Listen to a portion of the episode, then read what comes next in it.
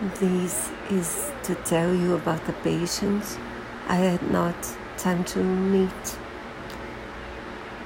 because he felt sick at home and uh, he died just uh, after he arrived. So all the maneuvers of resuscitation uh, weren't success, successful. Um, I heard, I was told about him by uh, his friend who brought him to the hospital. Probably he suffered a heart attack, and which killed him even with all the um, the care we could provide, it was not sufficient.